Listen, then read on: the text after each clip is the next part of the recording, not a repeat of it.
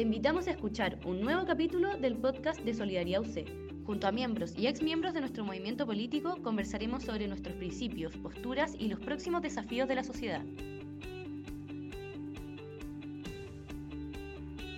Hola a todos y todas. Hoy día nos encontramos en una tercera edición de nuestro podcast de solidaridad con Magdalena Merino. Magdalena, por favor, si te puedes presentar.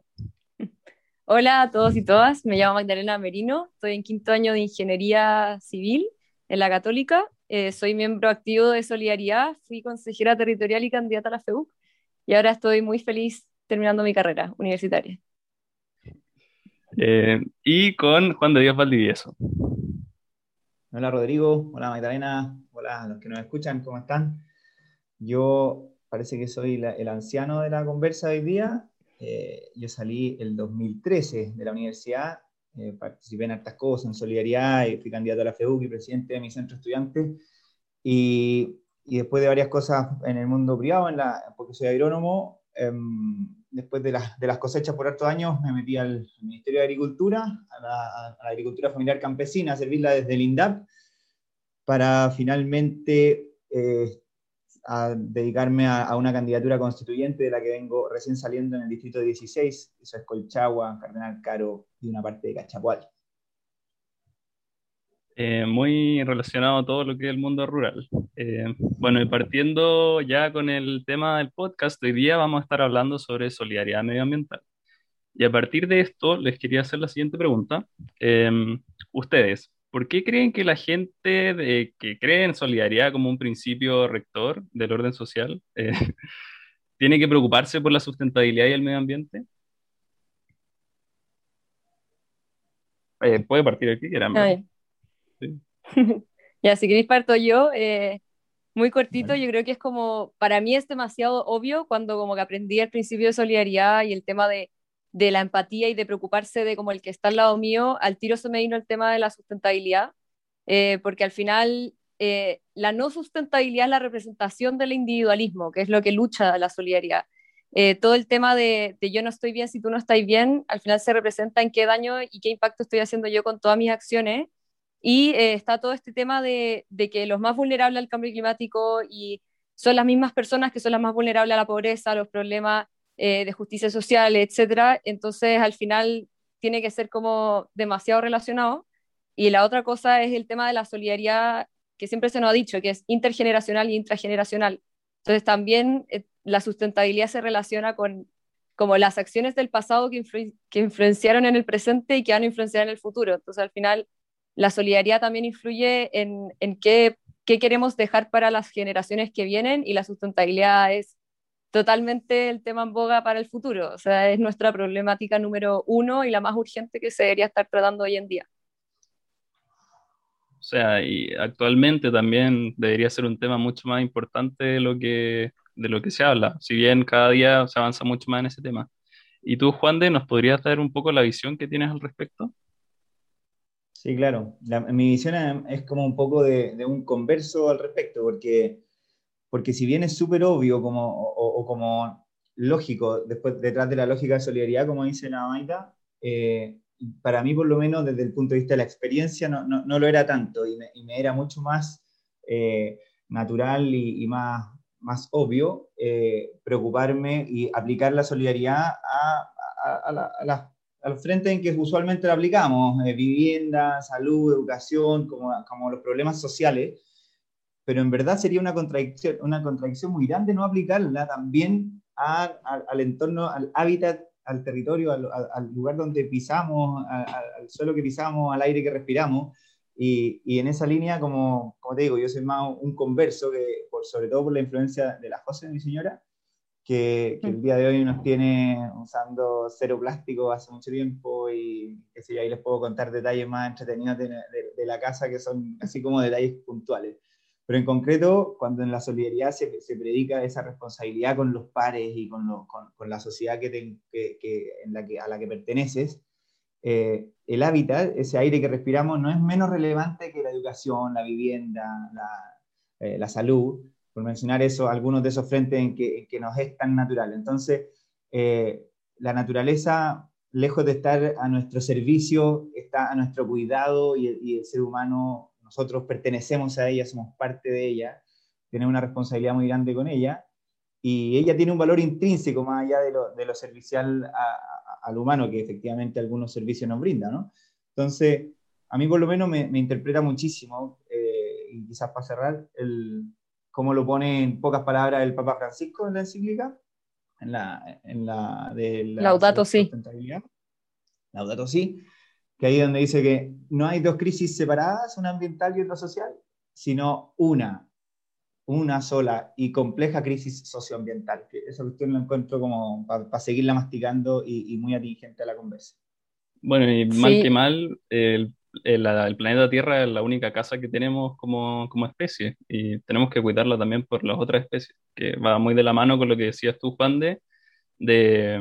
de que es un hábitat, de que todo está relacionado y cada acción que uno tome afecta de una u otra forma a gente que se encuentra en otra parte del mundo y, o al lado tuyo, al final.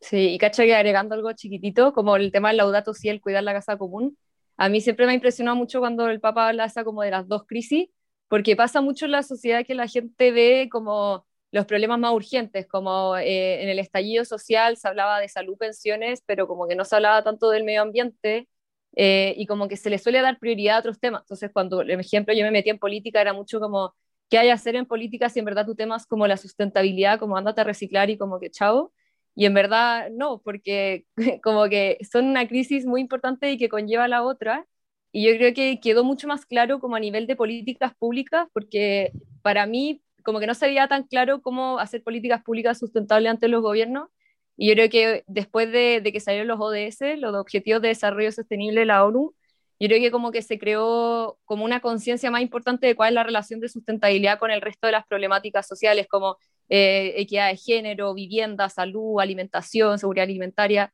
eh, etcétera. Entonces yo creo que ahí fue como un punto como de inflexión demasiado importante pero sigo sintiendo que falta esa como sensación de urgencia climática que hay, como, como que la gente, no sé si ve tantas noticias malas como hoy día se extinguió un rinoceronte, ayer se extinguió otro no sé qué, o pasó esto y como que no sé si la gente se acostumbra a lo malo ambiental y como que genera como una resistencia en que les importe, eh, pero siento que como que cada vez se está dejando esa preocupación de lado por pensar en otras problemáticas que sí están relacionadas con la sustentabilidad al final siendo problemas cada día más vigentes y que en, en, nuestro mismo país, o sea, yo la otra vez veía información de que como más del 60% de las especies nativas en Chile se encuentran amenazadas en peligro de extinción. Eh, y son especies únicas por las características que tiene nuestro país. Bueno, y siguiendo con otro tema, eh,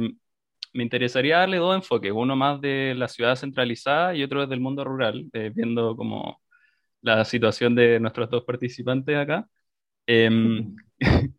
que me interesaría saber eh, qué opinan ustedes sobre el enfoque actual que se le da a la sustentabilidad y que cómo este en muchos casos no puede tomar en cuenta a la gente más vulnerable. O sea, que hay gente que no, se puede, no puede formar parte de, de tomar medidas más, más sustentables. ¿Qué creen ustedes que se podría hacer uno como aplicando una política de sustentabilidad más descentralizada, enfocada en el mundo rural, como dirigido a Juan de, y desde el punto de vista de la gente en situación de vulnerabilidad en la ciudad. Voy yo porque lo pusiste en, ese orden. Sí. Em, mira, yo, yo como que lo veo un poquito distinto, más que, eh, que cómo aplicar o cómo, eh,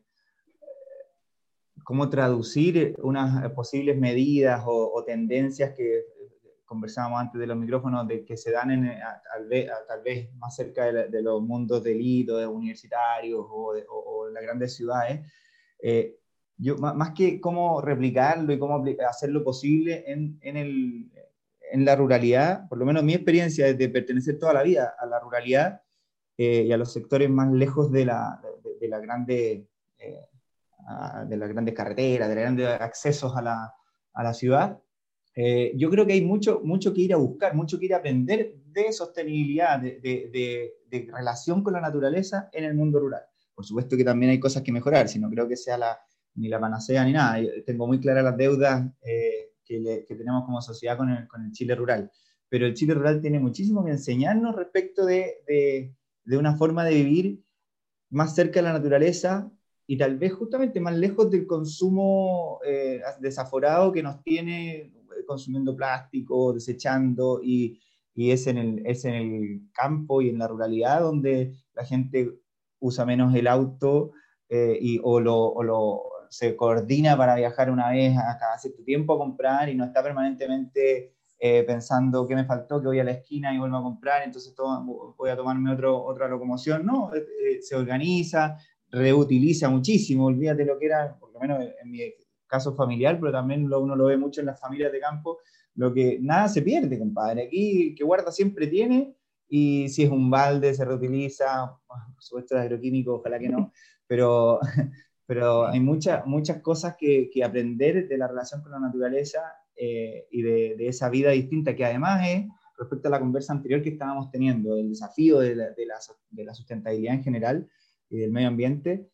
hay que hacernos la pregunta también de, y creo que se está dando y se está dando para bien, del modo de vida, mucho más allá de, una medida u otra que, como para ir limitando el desarrollo y como que, como que yo creo que mientras, mientras tengamos la disyuntiva entre desarrollo económico tal y como lo conocemos versus cuidado del medio ambiente, las medidas que podamos aportar y hacer desde, desde el Estado, desde la política pública, son buenas y está bien, hay que, dar, hay que dar esos pasos, pero son siempre parches si es que no entendemos distinto la forma de habitar, la forma de consumir, la, la, forma de vivir. Eh, y eso es donde yo creo que hay una riqueza tremenda que ir a buscar al Chile rural, más que llevarle eh, demasiada enseñanza. Y yo creo que como muy importante el tema de, de considerar el entorno en donde se desarrollan las personas como para para las cosas como que hacer, porque a mí me pasa mucho que veo como muchos como influencers sustentables o como eh, ONGs que en verdad lo único que fomentan, por ejemplo, es el veganismo y que con el veganismo se va a salvar el planeta, pero después si vaya a las personas que viven en el campo, va a ser más sustentable para ellos consumir su gallina, su vaca, eh, sus huevos y al final como, como dejar esa, esa, no sé cómo explicar, pero esa como eh, inquisición de buscar como al que se equivocó en un problema y que hizo algo mal en, el tema sustentable y como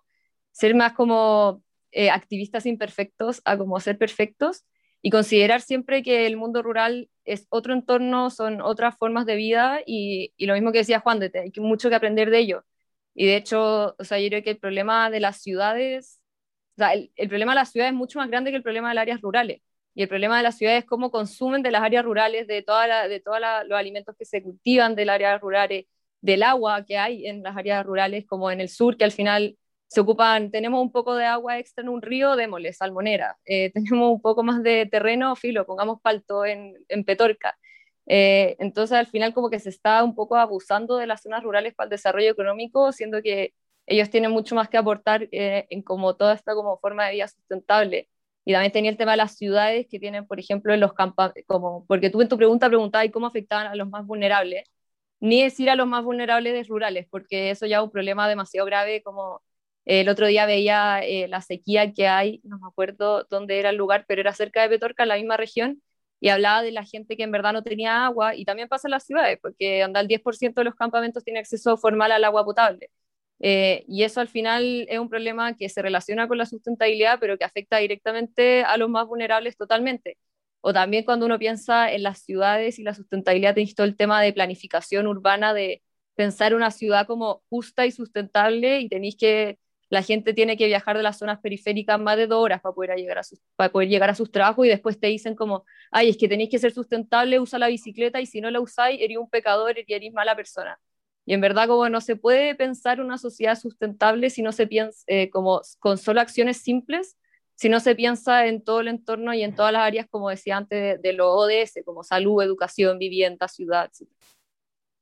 Ah, bueno, al final, como toda medida o quizás política, hay que ver la realidad de cada persona. O sea, es muy distinto cómo ve el problema alguien desde desde alguna comuna del sector oriente de Santiago a alguien que vive en, no sé, en algún valle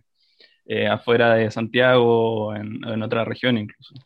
Y tú, Magdalena, eh, tocaste mucho el tema del agua eh, dentro de lo que estás comentando.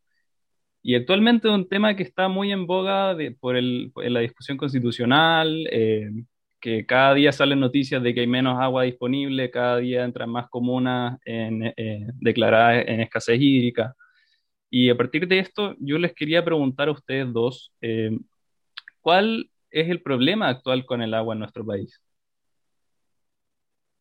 Mm, ya, si queréis yo parto cortito y me voy como más un poco a lo simple, que es lo que yo veo lejos, y Juan se va como más la específica. Eh, yo creo que primero es la falta de disponibilidad de agua, o sea, la disminución de precipitaciones, el aumento de temperaturas que hace que se derritan las nieves que, y los glaciares que tenían como los reservorios de agua eh, dulce y se van al mar al final. Eh, siempre se dice como en verdad no es sequía, es saqueo, pero sí hay sequía igual. O sea, hay un problema de gestión importante, un problema de derechos de agua, que ahí Juan de puede como explicitar más, pero también hay un problema de disponibilidad del agua. Eh, y por eso, por ejemplo, medidas como la carretera de agua, que quieren llevar agua del sur al norte como en un acueducto, no son posibles porque a largo plazo igual va a haber menos agua en el sur, como que no es, no es una situación permanente, es totalmente dinámica y todas las estadísticas que hay como de años pasados, como las como proyecciones de cuánta agua va a haber como en el futuro, todas se están afectando demasiado con el cambio climático, entonces no se puede tener una estimación bien clara de, de, cuál va a ser nuestra situación, pero lo que sí sé es que la situación en Chile es muy grave y va a ser muy grave. Eh, y el otro problema, aparte de la mala gestión, es del agua potable rural, por ejemplo, que depende demasiado como de las comitivas eh, regionales, Está el tema de, la falta de tecnología implementada, que yo creo que se tiene, tiene que ver con una mala gestión, pero por ejemplo, el tema de falta de plantas de tratamiento de agua en distintos lugares y que solo ocupan agentes subterráneos submarinos, que es como que tiráis la cadena y literal se va al mar, como no tiene otro más que un colador como para sacar el confort y pañal si es que hay. Eh, y también como el tema de falta de reutilización de aguas grises, eh, como que falta demasiada como información al respecto, eh, en especial lo que pasa en la ciudad, en, en, las regiones, porque en Santiago igual, por ejemplo, están las plantas de agua potable todas pro y que tienen como generación de energía por metano y caleta de como tecnologías choras, pero después te vas un poco más lejos, ni siquiera tan lejos, pero te vayas a la playa y ya no hay nada y al respecto. Entonces, hay mucha agua que se está perdiendo que se podría reutilizar y, y eso es por falta de gestión tecnología y tecnología. Bueno, mira, bien de acuerdo. Yo, yo plantearía como eh, cuál es el problema del agua, básicamente eh, concordando con la Maida en que el problema del agua es que ya no sobreabunda en, en, la mayoría del territorio nacional. Antes sobreabundaba, hoy día sigue habiendo agua y eso es una, eso es una oportunidad. O sea, no es que se acabó el agua ni que hay una, una sequía mm. eh, absoluta. Lo, lo, que pasa es que en términos relativos a lo que había hace 30 años, eh, es significativamente eh, inferior y, y, por lo tanto yo, yo me declaro un, un antagonista total a la frase de no es sequía, es saqueo porque es una simplificación burda, en el fondo es tapar el sol con un dedo planteando como que no, no hubiera cambiado la disponibilidad natural de agua, y sí ha cambiado, y todos los estudios lo dicen, y no es necesario un estudio para darse cuenta, y además eh, apunta con el dedo como a, la bandada, en el fondo, en realidad dispara a la bandada, que aquí habría como una, una cultura del abuso, que, que, creo que no es el caso, eh, al margen de que uno o, casos de abuso pueden haberlo y habrá que hacer todo lo duro posible. Entonces el problema es que ya no sobreabunda el agua. Eh, y luego hay otro problema que tiene relación con esta famosa frase que acabamos de decir, y es que, que es sobre la forma de abordarlo. Y los problemas de forma a veces son secundarios, pero en este caso creo que es súper importante y, y, va a terminar siendo, o termina siendo una amenaza muy potente al fondo de cómo resolvamos el tema del agua. Y el problema de forma es que hay demasiado desconocimiento de, la realidad del funcionamiento de las cuencas, de la, tanto de la parte como natural, de los acuíferos, de cómo se recargan, de cómo se descargan, de qué posibilidades hay, de qué nuevas fuentes, etcétera,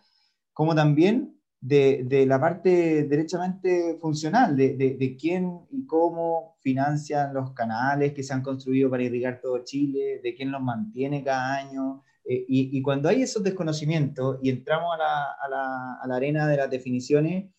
eh, de qué hacemos con este problema, entonces nos vamos a equivocar porque, porque tenéis que, que, pararte muy bien para tomar buenas decisiones sobre la información. Y la información está disponible, la información está, y, y, la, lata cuando se sobre desconoce la, realidad puntual de cómo funciona, por ejemplo, la,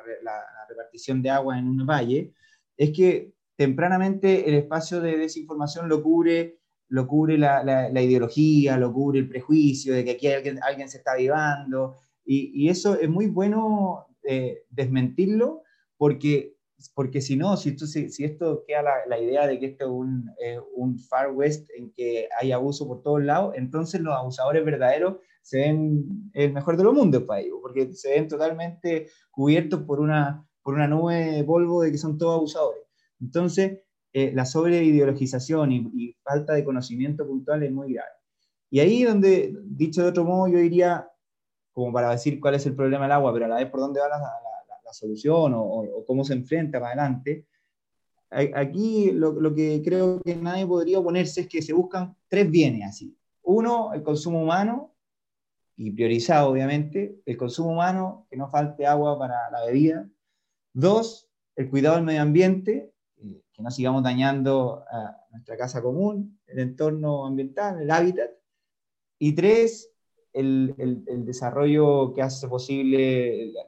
el trabajo, la vida, entonces la producción, que principalmente agrícola, porque, porque gran, gran parte del agua se consume para producción de alimentos, y hay algo de la minería, por supuesto, y algo de, otra, de otras industrias, pero ah, en torno al 70% es la agricultura.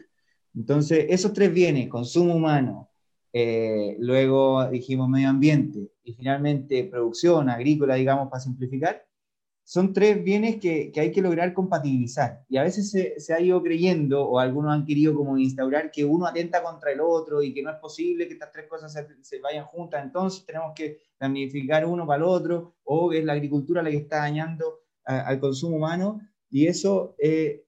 al margen de que en algún caso puntual, algún abusa, abusador desde uno de estos tres puntos, por ejemplo, un agricultor puede estar dañando a un, al consumo humano, pero no es la generalidad. Y al revés, la generalidad es que tenemos que abordar y se puede abordar totalmente con la tecnología que dice la manera, eh, tecnología, buena fe y disposición para, para armar bien las reglas del juego, para que tanto el consumo humano como el cuidado del medio ambiente y como la producción queden salvaguardadas en un rayado de cancha súper sano y, y, funcionando, porque gracias a Dios, y lo decíamos al principio, hay agua, menos que hace 30 años, menos que lo que la institucionalidad estaba preparada y todo, pero hoy día en un proceso constituyente además podemos arreglar esa, esa institucionalidad para que estos tres bienes los busquemos equilibradamente.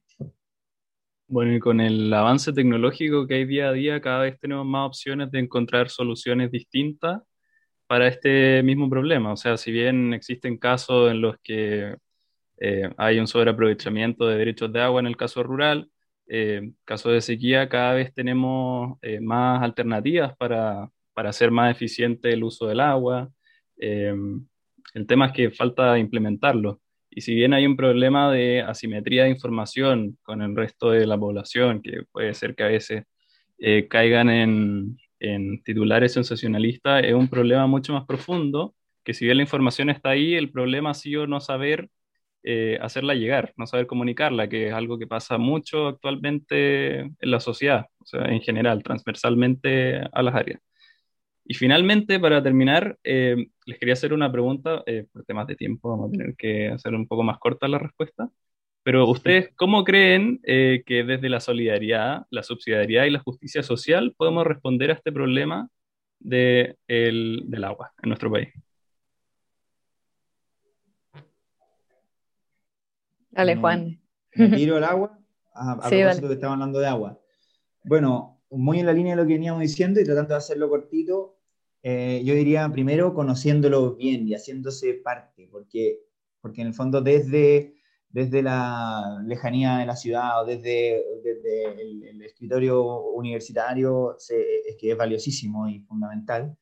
Eh, no, no se puede resolver algo si, si, no ponen los pies, si no entra en la cancha con mentalidad abierta a, a, a, entender bien qué es lo que le pasa a la comunidad, que el agua, que el agua rural, el agua potable le está faltando, un agua APR estoy pensando,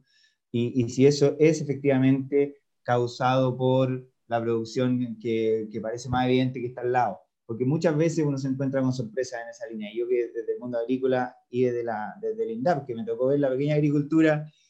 temiendo por sus derechos de agua, las comunidades rurales viendo que, que a veces lo que le falta es, es una, hacer más expedita la, la, las medidas de, y, la velocidad en que se determinan las aguas potables rurales. Entonces, eh, uno se va, va desmitificando mucho. Y luego, con los tres objetivos claros que dijimos antes, que era el consumo humano, el, cuidado del medio ambiente y la producción agrícola, en el fondo el desafío se, se vuelve más técnico y de política pública, como decíamos antes, tiene más que ver con, con la tecnología para, mejorar y hacer más eficientes los APR, con mejorar la, la gestión de cuencas, y donde único puede entrar diferencias de principio y la solidaridad y subsidiariedad juegan un rol, y aquí yo lo, lo, diría con claridad, es como en la determinación de, de, de esta eh, eh, más grande, arriba del paraguas, la determinación de, de si, si, es justo, razonable, que el Estado determine eh, y sea el repartidor del agua, porque evidentemente que, que, hoy día la tiene, y de hecho legalmente, incluso hoy día cuando se dice que el agua está privatizada, en la, en la legal, en, en, la letra así ya más propiamente tal, el agua es del Estado. Y cualquier sistema,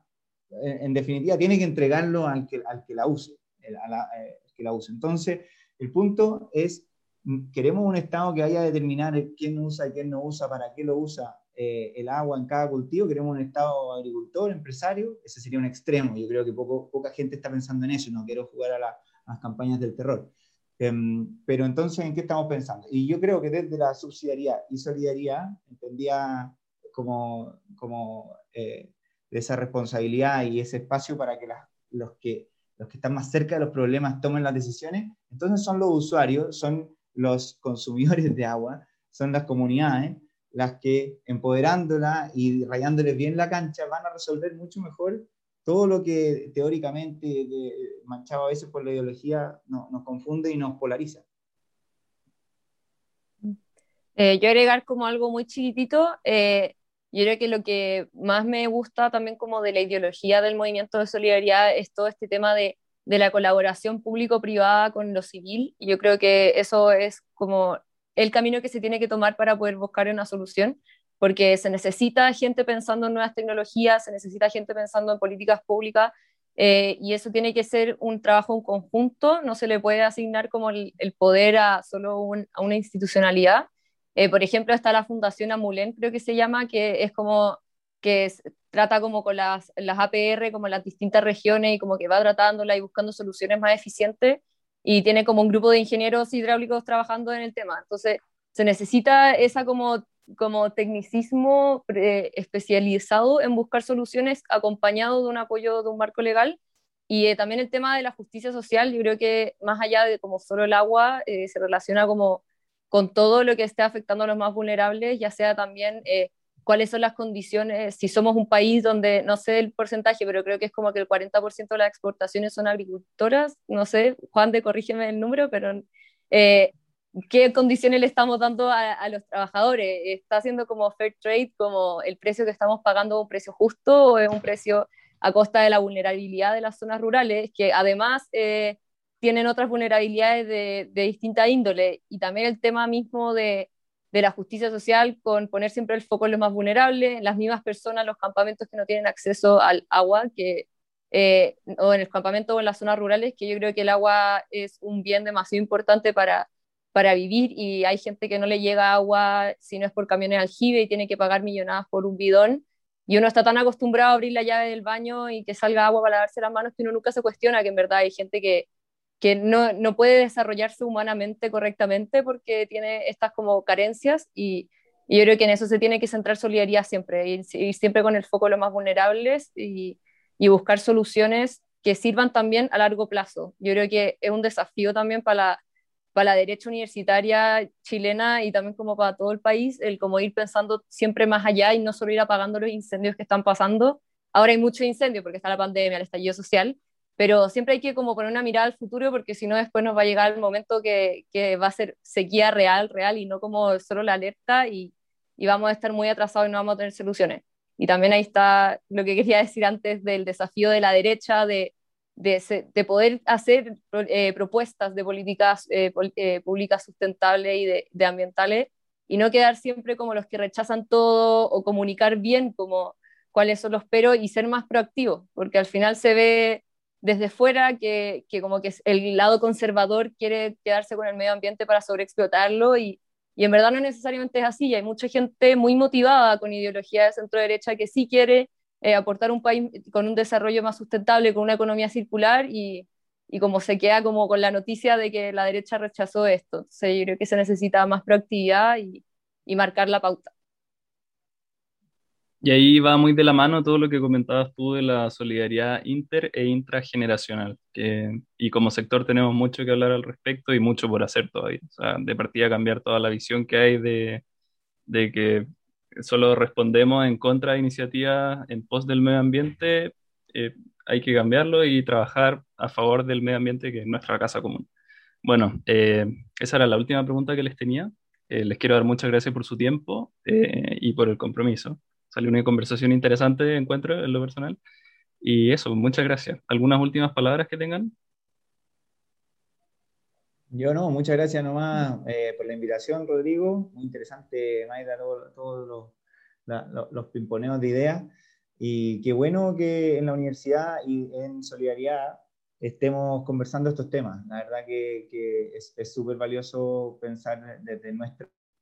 salir a la cara diario de nuestra doctrina, a, enfrentar y a plantear arriba de la mesa temas no, no, no con el freno de mano puesto, como dice Maida, no, no como, como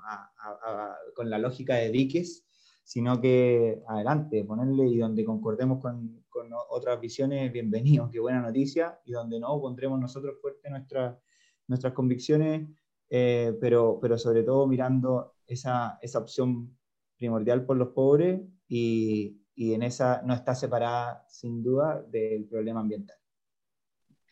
Sí, muchas gracias por la invitación, lo pasé muy bien y la invitación como general a los que nos están escuchando en verdad a cuestionarse todo, como todas las cosas que uno da por sentada, en verdad no, no se dan por sentadas, no fueron tan fáciles de conseguir y todo tiene una lógica por detrás que involucra a mucha gente y que puede estar vulnerable el proceso. Así que eso, tomar conciencia de, de, lo que tenemos y cómo se llegó a eso para poder aportar a tratar de hacerlo de una mejor manera. Bueno, muchas gracias. Eh, también.